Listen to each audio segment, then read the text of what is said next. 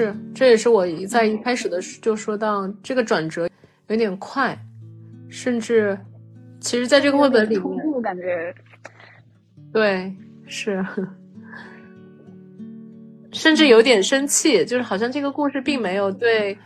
对下一代他们有的那种我去摘这个野菜我感受到的羞耻感的一种理解，因为其实对于我觉得没有经历过那个历史。事件的人而言，你要让他能感同身受，本身是一种太高的要求，在我看来，对，就是他其实没有尊重这个孩子他的成长经历，他的感受，他不应该去承担起说我一定要去理解我妈妈，然后理解我所有的家族传统这样的一个重担。毕竟孩子他们有他们新的一代的生活。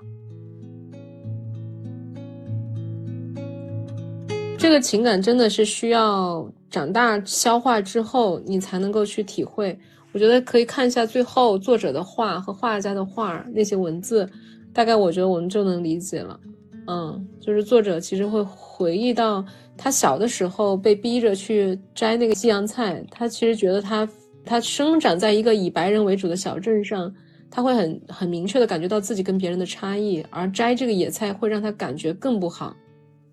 但小时候父母又不太跟他们讲对中国的回忆，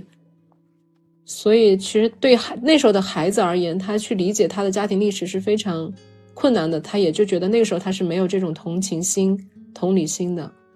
但是长大之后，其实他现在是用长大的视角再去描绘他小时候，想把这一份同情和同理，好像再重新来一遍。大家好，我们是致力于用心理咨询师的视角来传播亲子关系，促进父母成长的无爱团队。每个周末的晚上，我们都会用一个小时的时间，通过一起阅读一本绘本，来探讨和交流育儿或者是人的成长方面的一些议题。啊，非常欢迎大家一起来参与。我是爱一，一名全职的心理咨询师，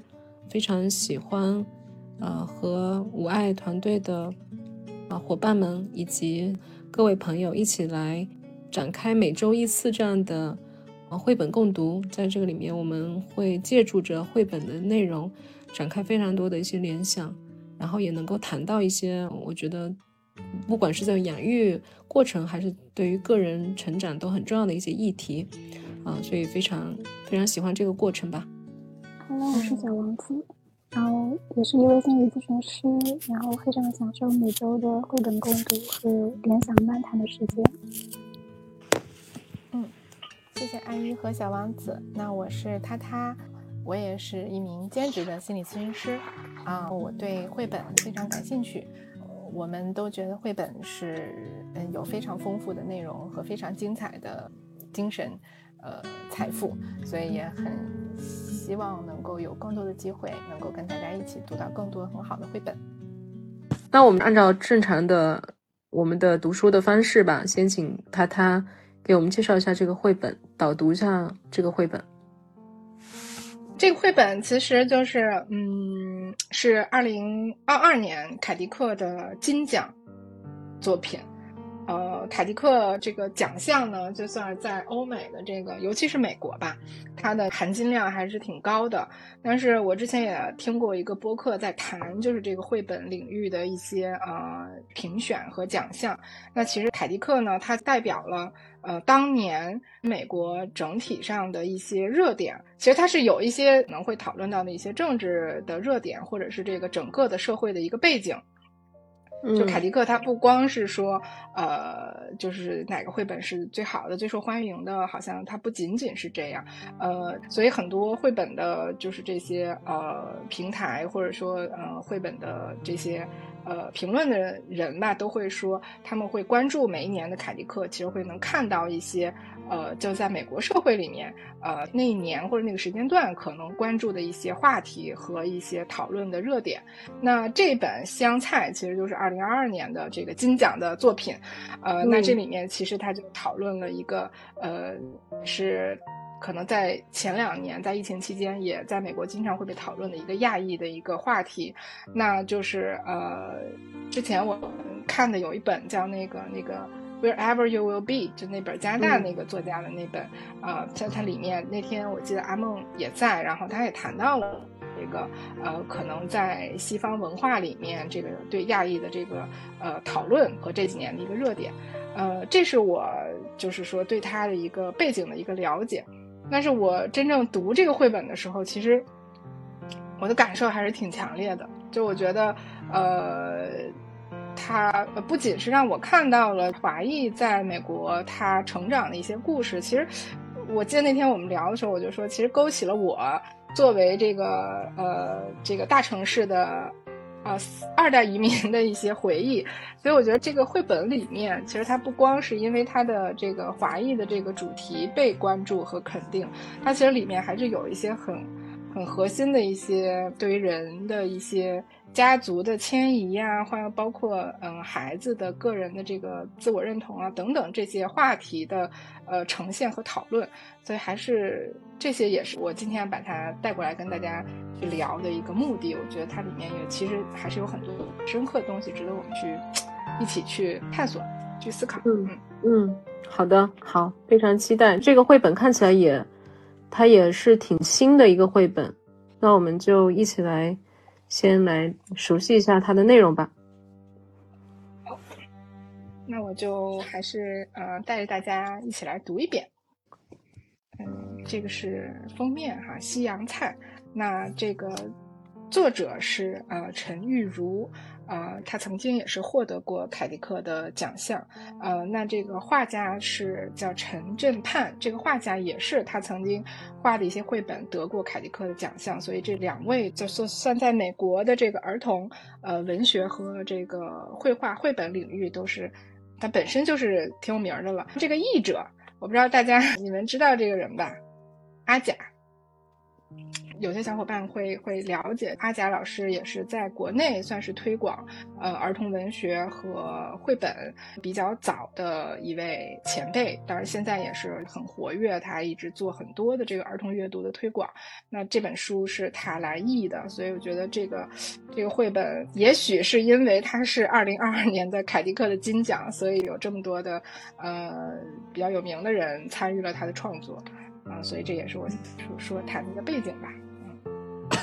我们进入到这个绘本里面的第一页，其实是这样来呈现的，应该是农田吧，远远的，然后开来了一辆红色的车，然后就是它的这个里边的这个封面页了，西洋菜，这个车就开进了。这里有几个，就有几个字儿是吧？他说是那个怀念。对，这一页。对它为什么是这种大开本？就是它左右左边右边都是呃是是一个整体的一个画面，画幅很大，所以我觉得这个画家在创作的时候是画的都是这种大画幅的呃画面，嗯，非常的丰富。这里面写的是怀念母亲李小凤与父亲陈仲文，我永远感谢你们，陈玉如，这是作者。然后是那个画家陈振盼，他说献给我的父亲。所以，在这个部分，其实就看到了一些哈对父母和对家族的一些感情在这里。然后是西洋菜。嗯，我们坐在那辆老庞迪克轿车里，红色的车身饱经多年，俄亥俄州烈日的暴晒，瓢泼大雨，刺骨冰冷的侵蚀，车漆已经褪色。嗯。地平线上，玉米穗像波浪一样起起伏伏。突然，妈妈大叫：“快看！”车子猛地一下停住了。妈妈的眼尖的就像龙的爪尖儿。爸爸也两眼放光。西洋菜！他们大喊，声音里饱含着浓浓的回忆。他们从车尾箱深处找出一个棕色纸袋，一把生锈的剪刀。还有一份对中国的渴望。他们把我们从后座轰下车，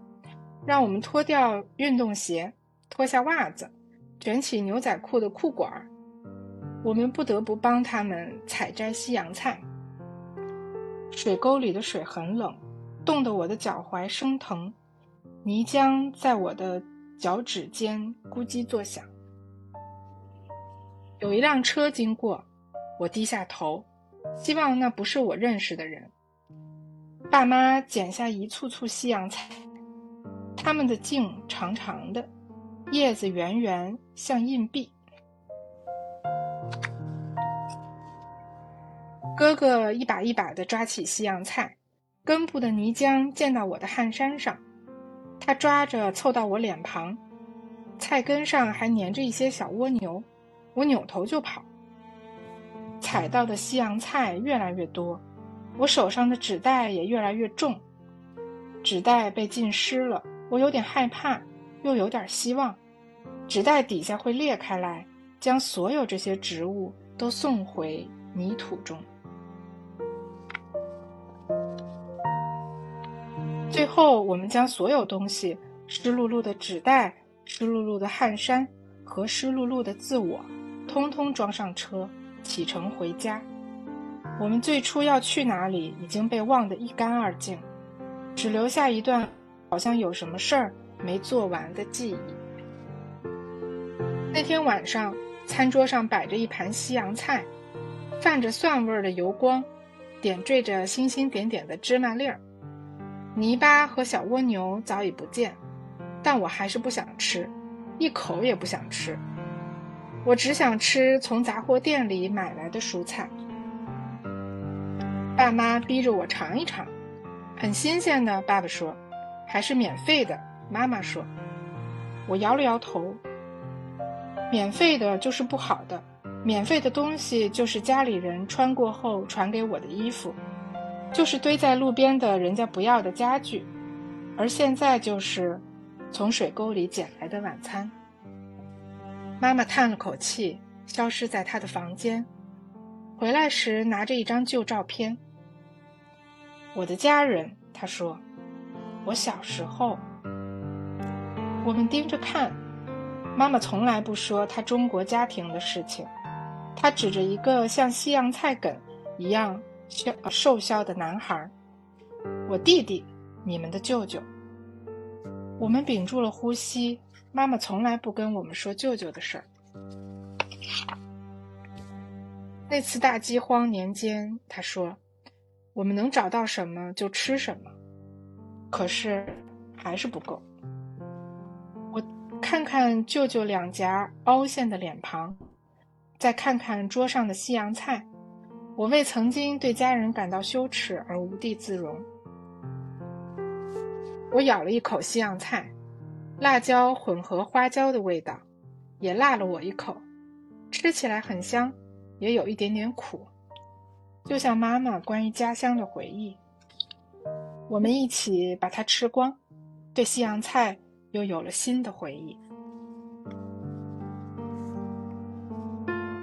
然后绘本的内容就结束啦。后面呢有两段，就是作者的话和画家的话。嗯，这个部分我就不读啦。这个绘本最后的呃这一页，我觉得也很美，画的。嗯。刚刚他他读完，啊，接下来我们就可以大家各自来分享整体的一些感受吧。确实，好像在这个绘本里面，其实看到了一些中国的元素。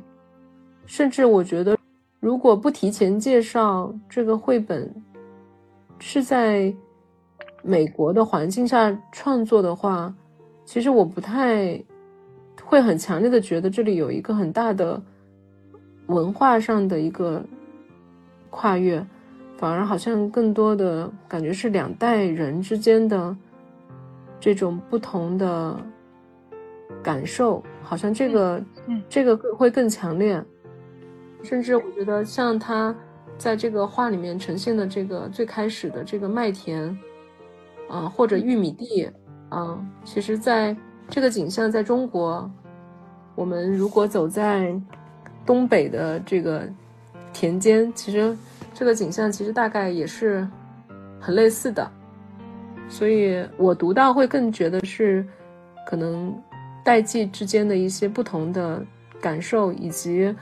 我们以前谈到的那种忆苦思甜的这样的主题，在这个绘本里面好像会体现的比较多。阿姨，你刚才说的这个部分，就让我想到说，为什么好像我刚开始关注到这个绘本的时候，我就知道啊，它是两个华裔的呃创作者合作的，呃，是在美国的这样的环境的背景下画的，呃，但是我在读的时候，确实好像你刚刚说的那个部分，我好像也觉得体会的没有那么多，反而是我会觉得它它确实好像跟我们其实有很多的共鸣。我能理解到它里面想要传递的那个家族啊的一些记忆啊，或者我当时我就第一个想到的就是一个创伤这个词，这些好像都是我们中华文化下面的共同的一些呃情感元素，它这里面其实都是都是有表达出来的。是读到后面，好像就大概能够去推测这个父母为什么对西洋菜那么的情有独钟，或者是那么怀念。是因为可能他说的那个大饥荒时代，也可能就是发生在六十年代，二十世纪六十年代那个时候，中国正好在闹大饥荒。因为我也听过我的父辈在讲那段历史的时候，就会说到那个时候，其实大家确实是连树皮、呃草这些东西都会拿来作为嗯饱肚子的一些粮食，所以大概是那段记忆。嗯，这个绘本里面的父母，可能是在六十年代或者更早一点五十年代出生的人，就是拉回到了一个，其实它是有一个很很重要的一个历史背景的。但我不确定，因为可能我们呃并不是这种跨文化背景下，我想也许在在异国他乡，可能这个感受会不会？又会有更多的一层，其他的一些更复杂的一些感受，嗯，不知道大家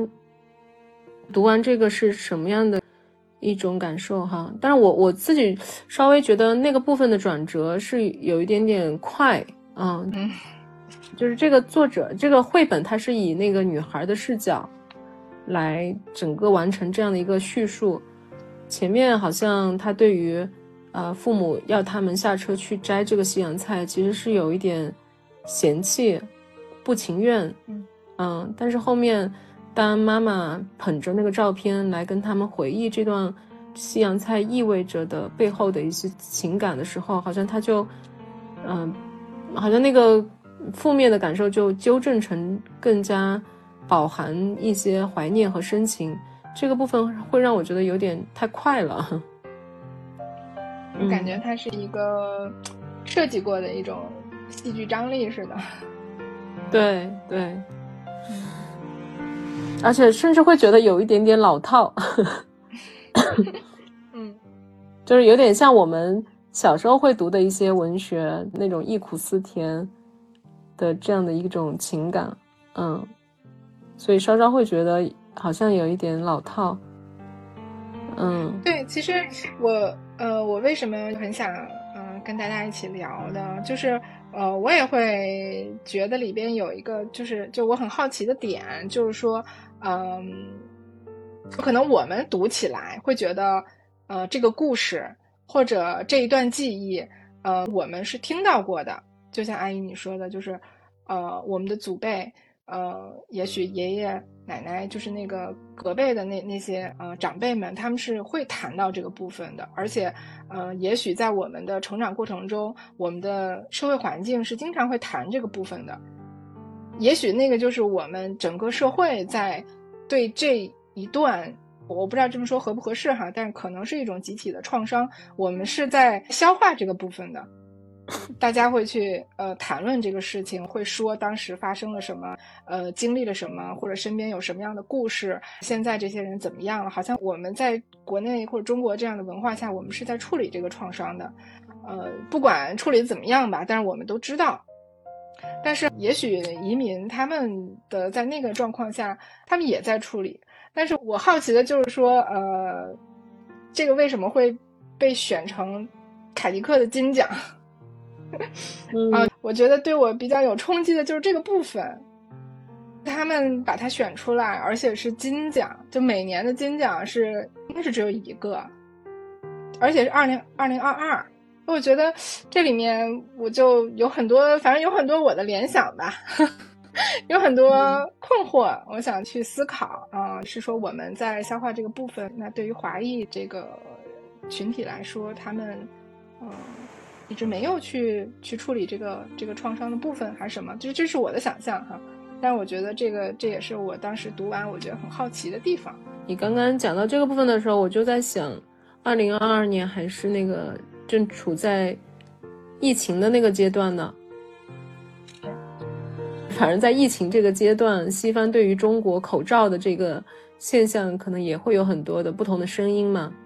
所以也不也不确定，嗯，就是这些奖项跟当时的跟二二年的这种时代。主题会不会也有一些什么关联？嗯，确实，我觉得你你好奇的那个地方，我也会很好奇。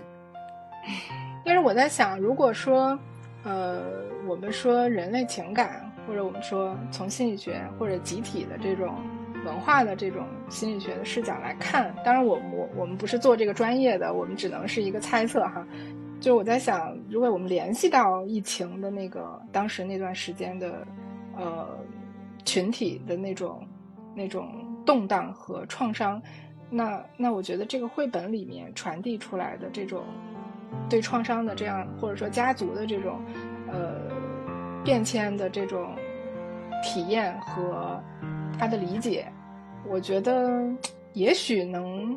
打动和抚慰在那样动荡时期的呃，不管是我们说什么文化下的人，嗯。这是我的一个猜想哈，我在想，就是绘本当中的父母会对西洋菜那么，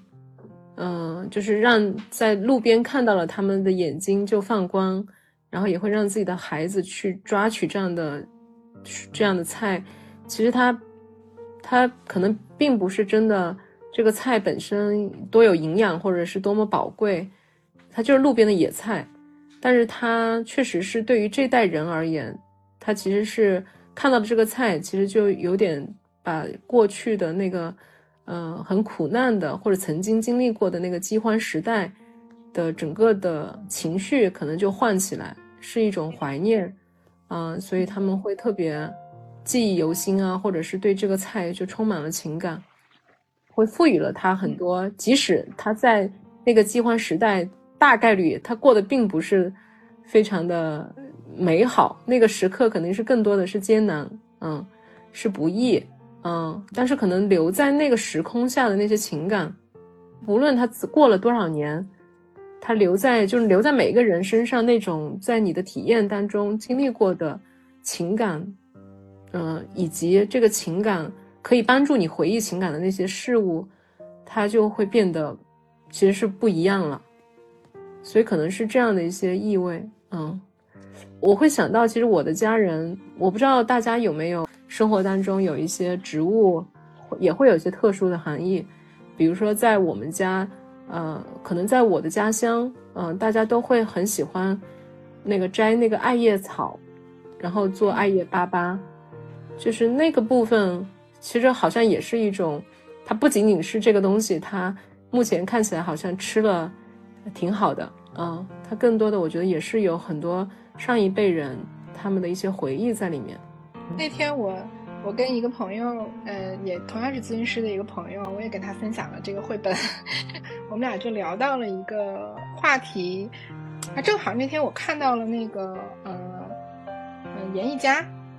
嗯，对，严艺佳前两天发了一个呃小红书，他就谈到了一个幸存者内疚。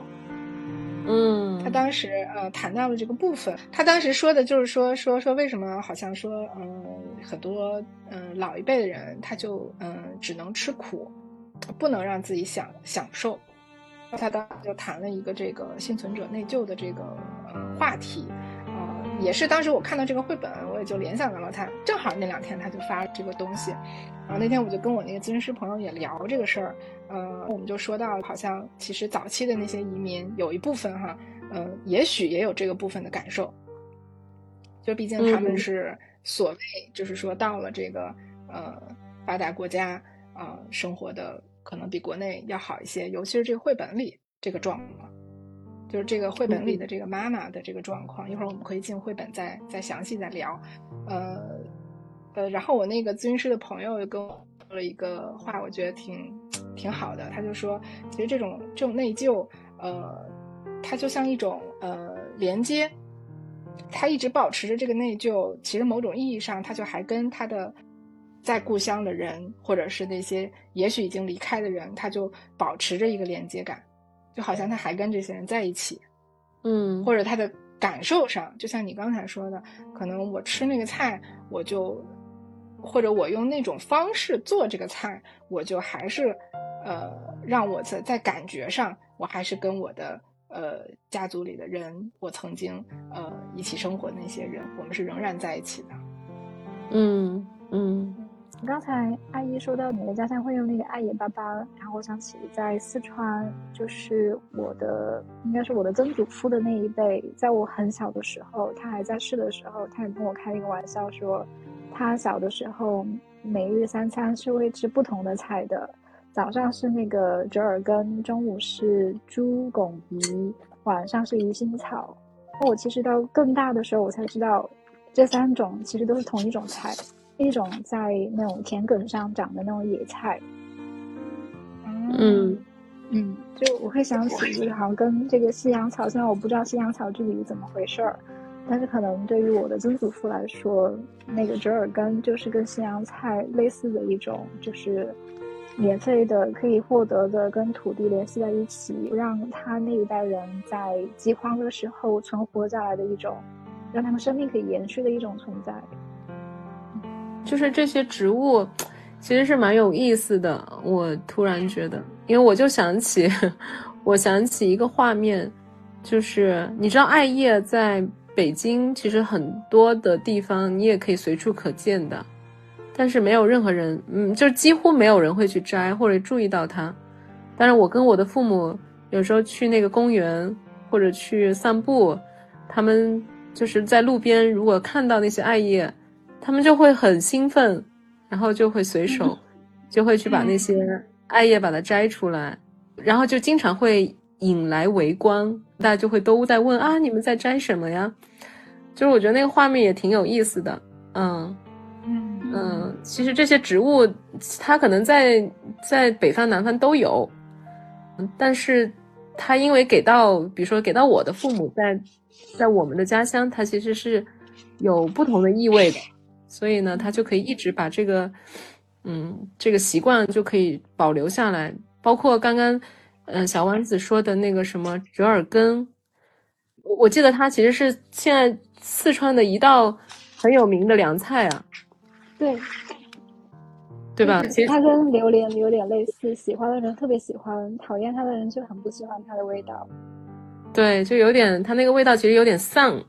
有点那个，就是它好，它好像也是一种，好像也是一种中药药材的。嗯嗯，就是我们也通过这样的一些植物，其实是在集体化的保留一些回忆或者。保留一些情感，我觉得除了它的什么药用价值或者它的实用价值之外，我记得就是去年疫情刚结束的时候，其实北京有兴起一股风潮，就是大家去野外去薅野菜。嗯，好像是。对对，我当时是觉得，就可能大家真的很需要去，去跟回到土地。去用另外一种方式去认识和亲近周围的那些植物，而且这些植物其实是会让大家在那种不确定的环境中获得一种安定感。就是我们知道说，就不管怎么样，这些植物就可以让我们活下来。嗯，因为像我曾祖父，他是经历了人民公社，经历了大跃进那那个就是多条遍地的那个时期的。嗯。嗯，是啊，你看，二零二二年，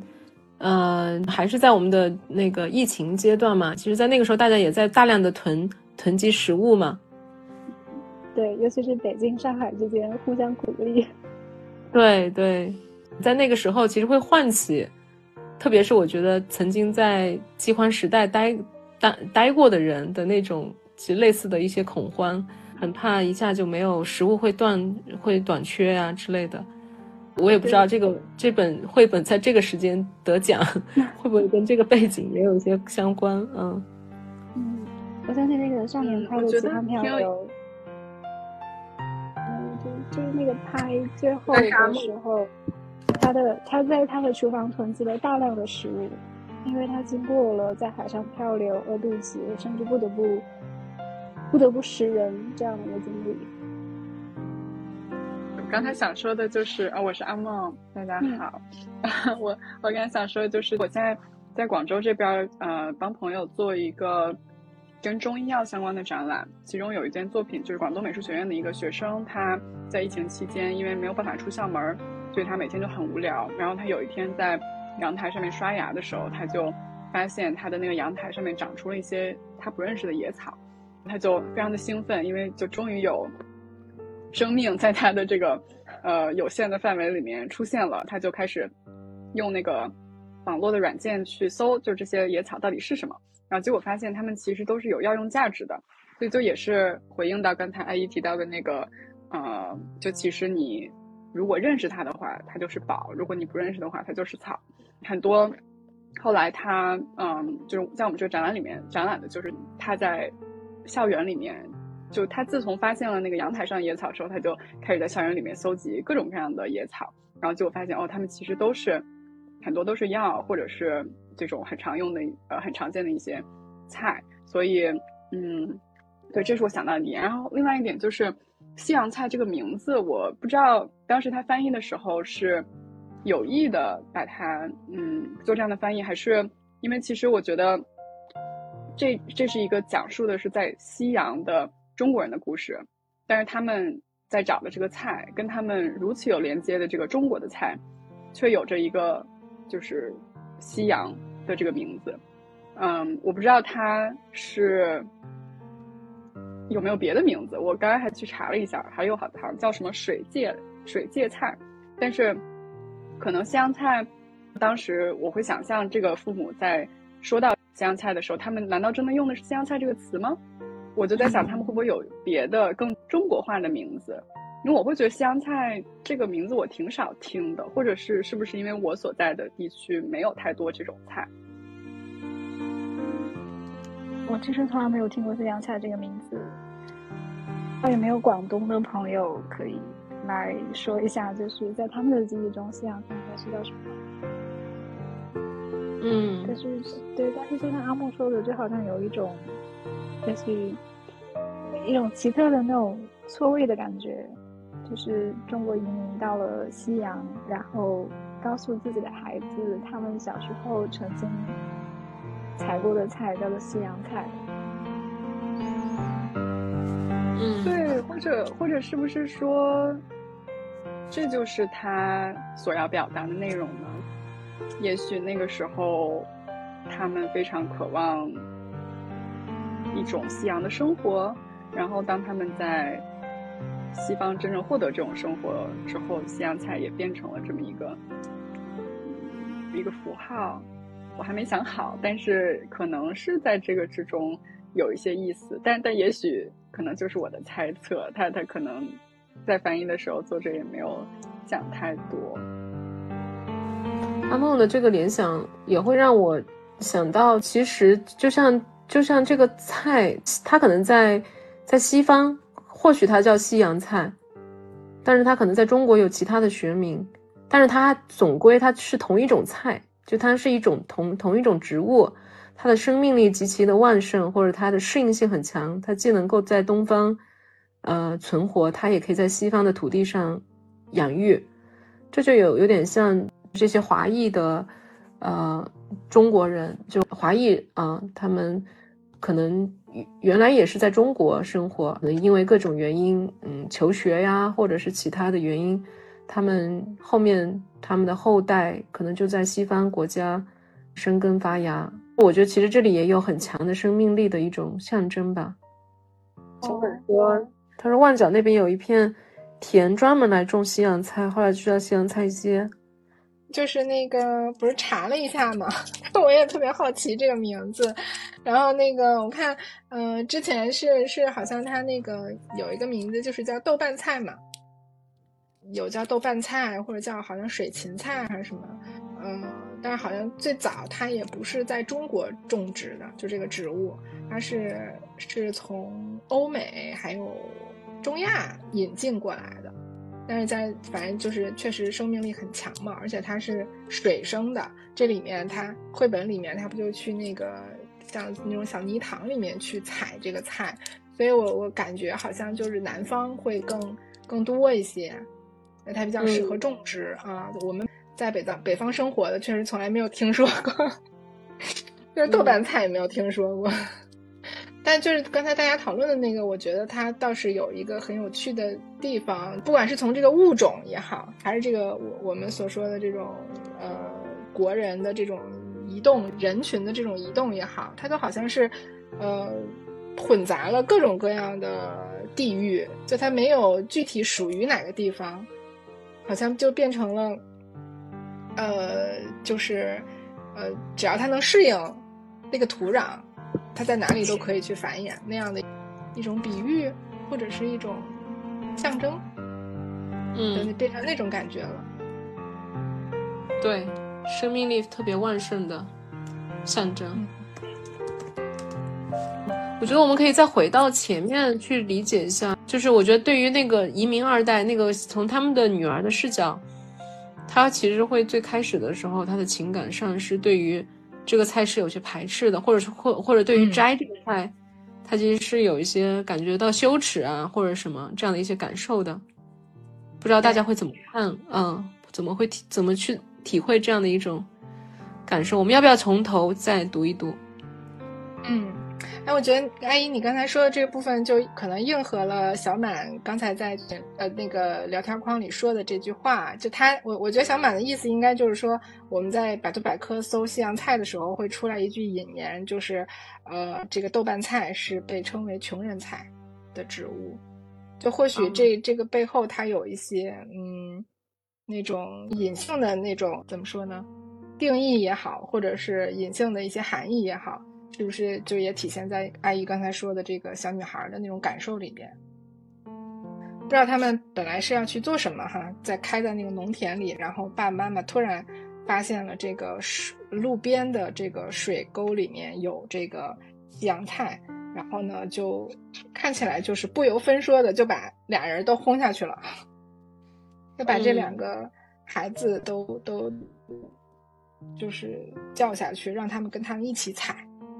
嗯，而且而且他的形容也很很犀利哈。他说妈妈是大叫一声快看，然后是妈妈的眼尖的就像龙的爪尖，然后爸爸也是两眼放光西洋菜。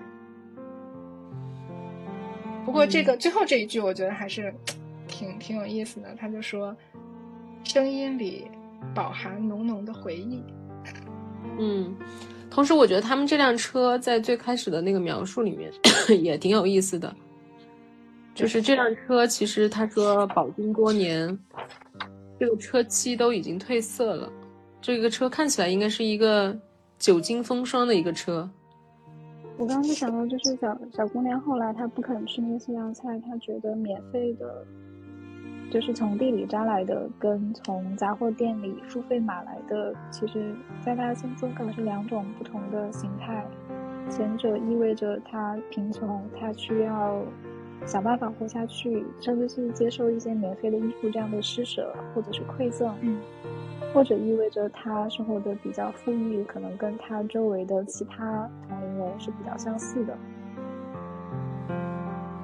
所以他对于去采摘西洋菜会有一种耻辱的感受。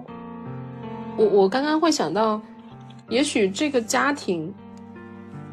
他本身在美国的这个生生活的环境，就不是特别富有的状况。嗯，所以这个呃小女孩本身，其实会带着某种。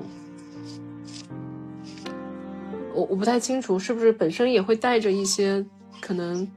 家境不够殷实，类似这样的一些体验和感受。而这个部分，对于一个，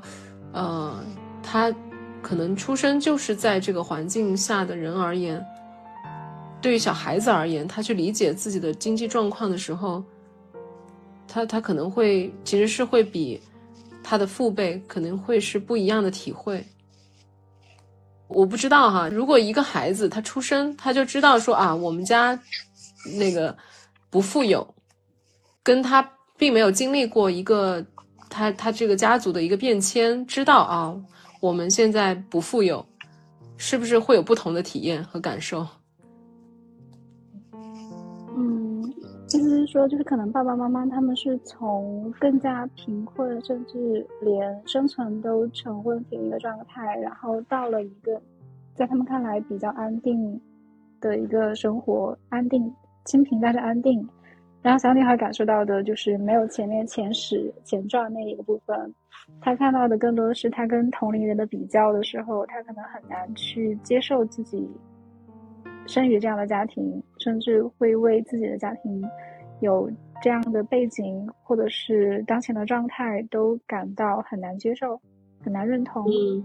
其实我我想到就大概在这个年龄吧，可能十几岁就很长的那个青春期的时间。孩子的那个呃自我认同，就是会有很复杂的那个变化，或者是冲突，可能那个阶段他就是要解决这个冲突。那在那个时期，他可能就是说要想要跟他的周边的朋友同伴去趋同，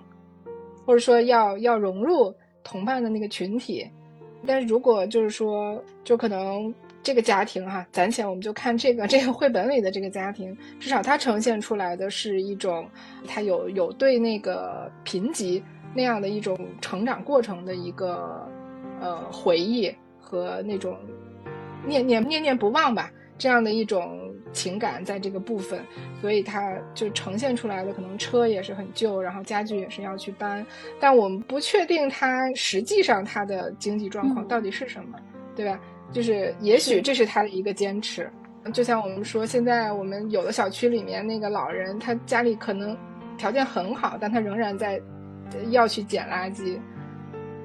就是这样的一种心理的父母辈心理的状况。但是对于孩那个孩子来说，可能对他来说就非常冲突了，就是一种文化的这种对冲撞，是吧？我刚刚其实是呃会联系到。嗯，身边有过那种从大城市嗯下放到小城市的这样的朋友家庭，我会想到一些，嗯，我觉得对于这样的一些移民，呃，移民家庭可能会有的一种内心的感受是，其实是有些冲突的地方是在于什么呢？就特别是，嗯，从经济不发达地区去到那个经济发达地区的这样的一些家庭，或者是从。发达地区走到小城市来的这样的家庭，就是我们原来的那个知青下乡啊，这样的一些身份的人，大家其实会有一个期待，就是说你去到，比如你去到美国，那你一定是大富大贵了，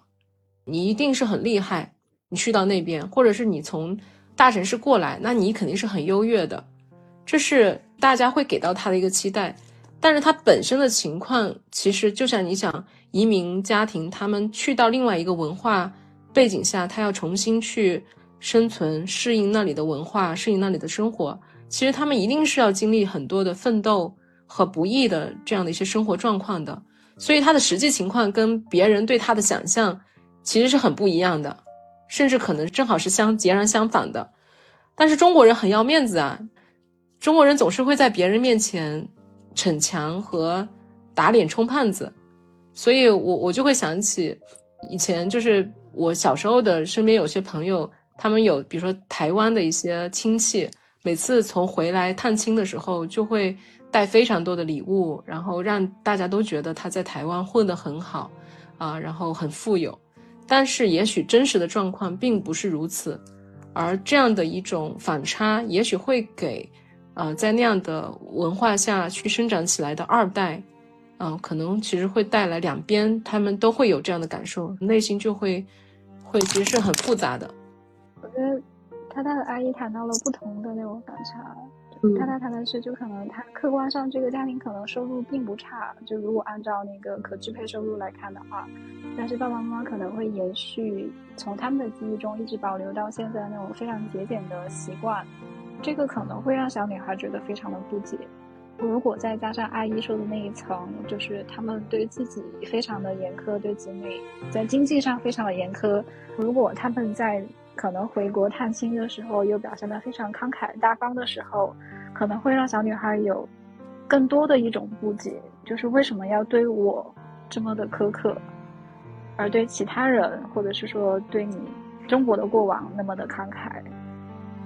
以及。就是看上去就是在这个绘本里面呈现的，就是可能小女孩她知道家庭的，至少她知道消费习惯，也知道家庭跟中国的那种过往，父母对中国的回忆和渴望，但是她好像并不知道后面关于妈妈的弟弟，也就是她舅舅的故事。那个故事好像是一个类似于家族的秘密或者是禁忌，她没有办法去连接或者理解的部分。或者就是这个绘本最后说的那个创伤的部分，就是妈妈好像也试图去自己通过隐瞒来阻断这种创伤，但是隐瞒其实反而会让那个创伤被藏起来，变得更大，下一代也无法理解。嗯，大家可以看一下这个绘本上面，其实，在回忆那个大饥荒的那一页，那一页有一个。就是这个妈妈的，就是舅舅那个小孩儿，其实后来是不见了的。再再往后，对，就这一页，就对，右边那一页就消失了。对，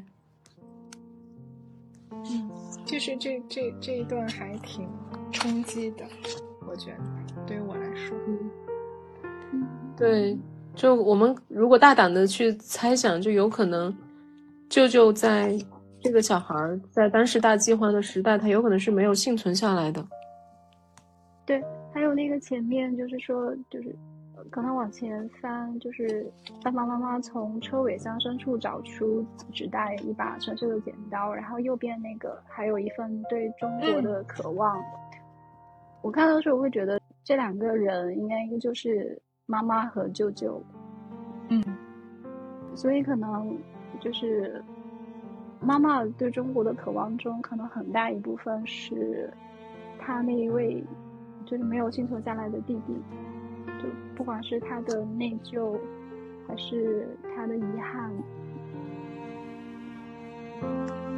所以他会一直留藏，就是保留着那个照片。我觉得，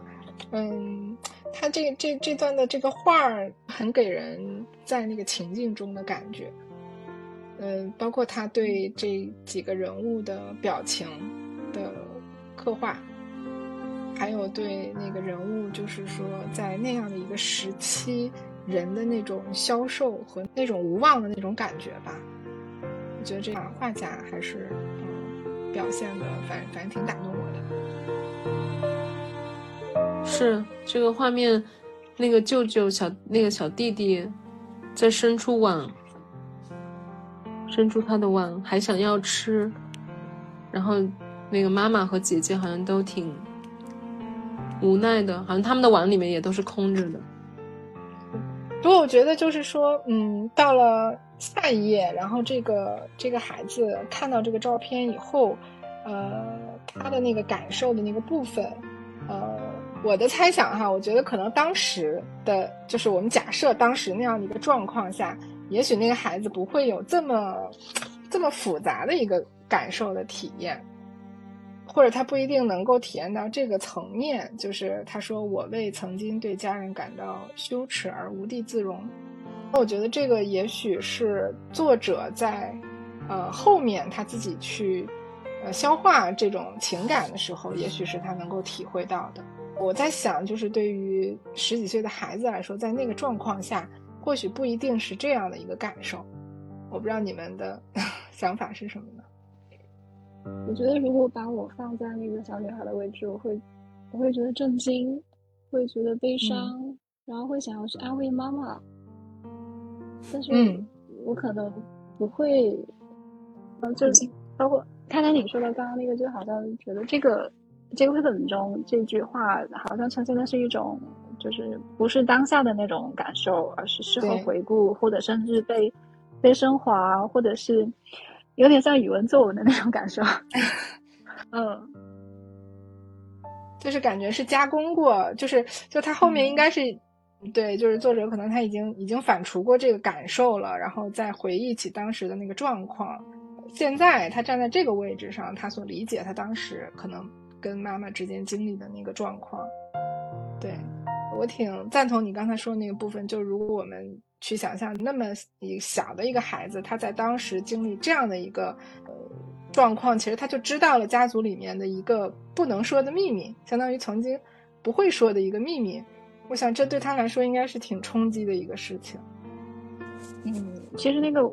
就是我未曾经对家人感到羞耻而不地自容，就这个话其实会让我觉得不太舒服，会想起就是可能不太确定你们你们小时候有没有接受过所谓的那种老一辈那种忆苦思甜的那种教育，嗯，好像是觉得就是呃就是有过那样的经历的人，希望说新一代其实在新的情境下成长的孩子也能够去呃怎么说能够。理解和延续他们的传统，好像就觉得似乎这个孩子曾经的羞耻是不应该的，然后他应该为这种羞耻而感到进一步的羞耻。就无地自容，它本身就是羞耻的一个表现。但我觉得这种双重羞耻，其实对于孩子来说是一种很难承受的一种道德的一种负担。是，这也是我在一开始的就说到这个转折有点快。甚至，其实，在这个绘本里面，感觉，对，是，甚至有点生气，就是好像这个故事并没有对，对下一代他们有的那种，我去摘这个野菜，我感受到的羞耻感的一种理解。因为其实对于我觉得没有经历过那个历史事件的人而言，你要让他能感同身受，本身是一种太高的要求，在我看来。对，就是他其实没有尊重这个孩子他的成长经历、他的感受、他的记忆，他不应该去承担起说我一定要去理解我妈妈，然后理解我所有的家族传统这样的一个重担。毕竟孩子他们有他们新的一代的生活，特别是嗯，特别是这种华人家庭，其实他的情绪情感表达又非常的含蓄，嗯，对，好重的感觉。对，是，嗯，因为我是觉得，如果说妈妈她真的是把她的创伤处理的足够好的话，或许就孩子跟西洋菜是可以建立起他自己的关系。比如说，他可能会享受去找野菜、挖野菜的那个过程，就是跟孩子的天性符合的那种。嗯嗯，而不是说现在这种特别混杂又特别重，还有一些。特别多自我的谴责和攻击的那种感受，所以我会觉得，就现在读起来就会让我觉得，就他特别像这个作者，等于他成年以后，他在回忆这段往事的时候，就这个时候他已经能够去呃加工和就是说去体验他当时的那种羞耻感。就像就像我我现在我去回忆我上中学的时候啊，可能我家里给我买了一双不好看的鞋。我记得我上学的时候，就是大家都流行那时候已经开始流行耐克了嘛，但是可能我家家人给我买了一双，但是假的。然后那个那种羞耻感，那个是。青少年那个时期的那种很正常的一种感受吧，嗯，但是我现在回忆起来，我可能会觉得啊，那个时候自己啊，这就比较幼稚，或者是没有体会到家人就是就等等等等。那这个好像就他已经是呃，在在回忆，在他已经能够接受这个部分的时候，然后他才就呈现出来的这样的一个语言。嗯，对，就是你已经穿过了青春期，你有了成人的。更多的经历，甚至对对生活的艰苦，或者是说，对于大人，他们当时就你已经成为了当时的大人，所以你可以 理解这一切。对我，我想起那个就是妈妈，你什么时候回来那个绘本？我会觉得两个绘本，他们其实都是东亚那种视角，而且又都是作者长大了之后再回忆自己小时候的事情。那种回忆就就不太有那种就是其他绘本那种就是当下的情感流动的感觉，而是被重新塑造，反正就是从成人的视角去看的这种状态，不太从儿童或者青少年的视角去看。对，这个情感真的是需要长大消化之后，你才能够去体会。我觉得可以看一下最后作者的画和画家的画那些文字，大概我觉得我们就能理解了。嗯，就是作者其实会回忆到他小的时候被逼着去摘那个野菜花，呃，西洋菜。他其实觉得他就是他生长在一个以白人为主的小镇上，他会很很明确的感觉到自己跟别人的差异，而摘这个野菜会让他感觉更不好。但小时候父母又不太跟他们讲对中国的回忆。所以，其实对孩那时候的孩子而言，他去理解他的家庭历史是非常困难的。他也就觉得那个时候他是没有这种同情心、同理心的。但是长大之后，其实他现在是用长大的视角再去描绘他小时候，想把这一份同情和同理，好像再重新来一遍。对，就是我看那个作者的话，第一段最后一句就是说，这就他的那个时候不好的感受，在讲求实际的父母看来无法理解。可能就是那个妈妈你回来的那个妈妈也无法理解为什么孩子会一直等他，对他有那么多多的需求。最后又是说这个故事是我对父母表达爱与道歉的一封信。然后那个绘本也是他要去嗯 去谅解妈妈，我就觉得这些孩子都好不容易哦。他们小时候的那种感受是不太能够被父母去理解去涵容，而且他们也有背负着说我要长大，我要去理解我的父母。这种负担，他们要去当父母的咨询师。嗯，但是这个确实让我想到，就是我们在咨询里面经常会谈，或者说很多人走进咨询室，就我们之前可能会提到，那就是让不要让那个重复的创伤在，就是啊，怎么说，就让让让这个重复的创伤在我这儿结束，还是怎么样？嗯，就就有点那种感觉。所以我觉得可能这个作者也是类似于，就是像我们说咨询之后，我们对于父母会有会处于一种爱恨交加的状态。我们曾经可能是在青少年期就是会恨父母，他为什么这样子？然后到了经过了很多，经过咨询，经过了各种事情之后，我们会有一份理解，也看到父母的一些好，就是整个变得更加整合的一种状态。但我觉得这个前提是先完成了对自己的理解，才能够带多一份对对父母的理解。我就是想说一个我的想法，我就在想，也许就像这个绘本里的这个母亲这样，她在那个创伤里面，她其实就是可能没有那个资源，也没有办法走出来。那她在那个当下，她没有办法给到她的孩子这种。理解就包括他们，就像这个这个作者的这个话，我觉得挺有意思。他说：“也许如果我知道他们的经历，我小时候就会更有同理心。”其实对这个部分来说，父母是没有办法去表达和消化，他没有去，就像我们说没有修通这个部分。嗯，但可能对于这个作者来说，他已经可以去面对自己在，其实也许他小时候那个经历。我们或多或少也可以打个引号叫创伤吧，但是，就对于有些青少年来说，父母对他们的这种带有一些偏执的这些要求，或者是那些不理解，甚至是一些父母自己坚持，但是就是不不会去想要去站在孩子角度去思考的那些经验，也许某种意义上也是一种创伤。那可能现在我们更有更多的资源可以去，呃，修通自己的这些问题，的好。最后就反过来，好像孩子可以去理解父母了，然后去帮助父母，呃，去整合他们的那个过去。